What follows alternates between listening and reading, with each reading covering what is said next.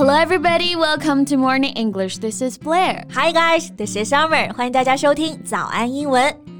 Hmm, Blair, here's a phrase, and let's see if you know its meaning. Eat your heart out.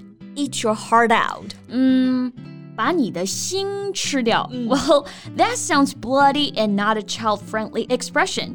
But actually, the phrase is used to say, especially humorously that something is very good、这个词组啊，其实是说一个东西呢特别的好，而且是带着点儿那种嘚瑟的感觉啊。我比你强多了，你就嫉妒我吧，对吧 Yeah, yeah, you know that. Exactly. And if you say, eat your heart out, followed by the name of a famous person, you're joking that you're even better than that person.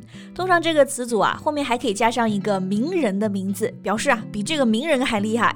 So let's see some examples. OK，比如说啊，Summer 呢最近买车了，买了辆 Tesla。那我呢， 哎，更厉害啊，买了辆法拉利。那我就会说，Summer, eat your heart out. I bought a Ferrari. 啊，感觉我的特斯拉瞬间就不香了啊！要不我们换一换吧，swapping cars。No way. I won't let anyone take away my imaginary fancy car.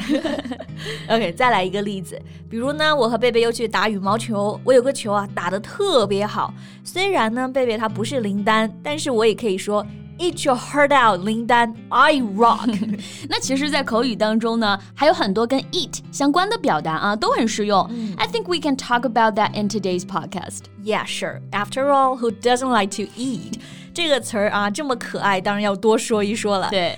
那我们刚刚讲的这个词组 eat your heart out，还有一个比较类似的表达啊、eat somebody alive。那这里的 eat 就跟吃的还是有关系的。啊，对 ，eat somebody alive，字面意思是活生生的把一个人吃掉，把一个人活吞了啊。That is truly bloody and sounds like a cannibal saying，仿佛我们回到了食人族的远古时代。嗯，那现在这个词组跟食人族就没什么关系啦，它就是一种比较夸张的表达，to mean that you're very angry with somebody or to defeat them completely。对， 就是表示你特别生气，生气到能把人给活吞了。For example, if you tell Blair that her cat is not cute at all, she'll eat you alive. Cause if you say so, you're either lying or blind. Look how cute she is. See, just prove my point. Okay, what about you? What things other people say that will make you want to eat them alive? Um, my cats are not cute. 一样一样啊，只要别人说自己的猫不可爱呢，那就要抱走了。 yeah, exactly. Okay, next phrase. 那我们再来下一个词组啊。这个词组里的 eat，大家可以自己先猜一下是什么意思啊？词组是 What's eating you？ Yeah, this one is very useful and you would often hear people say it. Like, what's eating you? Why you look so upset? 嗯，那刚刚贝贝老师这个场景描述，大家应该就能猜出来意思了。这里的 What's eating you 其实是说，哎，你怎么了？怎么不开心、很烦的样子？Here, eat has the same meaning as bug. What's bugging you? Right. We use the phrase to ask why people seem annoyed or upset. What's eating you today? 那这里的 you 呢，就可以换成其他的人，比如今天 Nora 看上去很烦、很暴躁的样子啊。Then we can say What's eating Nora today? Yeah, what's eating her? She barely touched her lunch and didn't say a word to me since this morning. Yeah. Okay, moving on. 我们接下来看一些词组啊，和这个 eat 本身的含义有关。就是 eat 是真的可以表示吃东西的吃。 Okay, so what do you have in mind? Eat like a bird. 啊，这个意思很好猜，对吧？Eat like a bird，吃的跟小鸟一样，就是说有小鸟胃，吃的特别少。To eat very little. Yes, like most models and celebrities, to keep a slim figure, they all eat like a bird. Yeah. And I know that someone in our office also eats like a bird. Every time halfway through my lunch, she would say, I'm so stuffed, I couldn't eat another thing. Who's this? I don't remember having this kind of people in our office. Because that's you 。你就是办公室里的小鸟胃啊！每次我爱吃个半饱的时候，贝贝就说：“哇，我要顶到这儿了，真的吃不下了。” You eat like a bird. 还好还好啊，但是这句话我确实说的比较多啊。I couldn't eat another thing，我是真的一口都吃不下了。对， 那相反，我们这些大胃王能吃下很多的呢，词组就可以用到 eat like a horse，吃的和马一样多。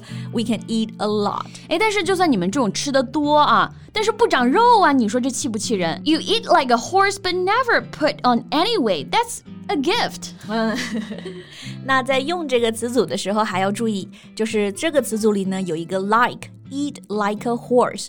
但如果没有这个 like，你只说 eat a horse。I could eat a horse，意思就不一样了。对，I could eat a horse meaning I'm so hungry that I can eat up a horse all by myself。这里的词组是说呢，我饿到能吃下一头牛了。对对对。中文里说饿到能吃下一头牛，英文里呢说 I could eat a horse，饿到可以吃下一匹马。 比如现在我们已经到晚上了，我还真的挺饿的。I could eat a horse right now. So what's your plan for dinner? How about eating humble pie? 哇，这个转折可以啊！这是另一个我们要讲的词组了，对吧？Eat humble pie。对，这里不是真的要下面晚上去吃派啊，这里的 pie 前面呢有一个 humble。H U M B L E，它的本意是谦虚的、虚心的。那在这里呢，词组意思是说承认自己错了，道歉。To admit that you were wrong and say that you're sorry。嗯，对，吃下这一块虚心的派，也就是说呢，I'm sorry。Yeah。比如说他意识到自己的错误了，然后道歉，就是 he realized his mistake and had to eat humble pie。Right。 那这个 eat humble pie 是一个比较英式的表达啊，在美式英语当中呢，用的是这个 eat crow。crow 就是乌鸦的那个 crow 啊，C R O W crow eat crow。所以你对比起来，我还是情愿 eat humble pie。怎么有人可以吃下乌鸦呢？所以就是说，道歉还是需要勇气的嘛。It takes courage to eat crow to admit that you're wrong and say sorry. Yeah, that's so right. OK，那我们今天啊讲的这一些和 eat 相关的各种词组呢，都是口语中很常见的，大家呢都可以学起来，然后用起来。嗯，那大家还知道哪些表达或者习语呢？跟 eat 有关，你觉得特别好用的啊，都可以在评论区留言分享给大家。Yeah. So I think that's all we have for today's podcast. Thank you so much for listening. This is Summer. This is Blair. See you next time. Bye.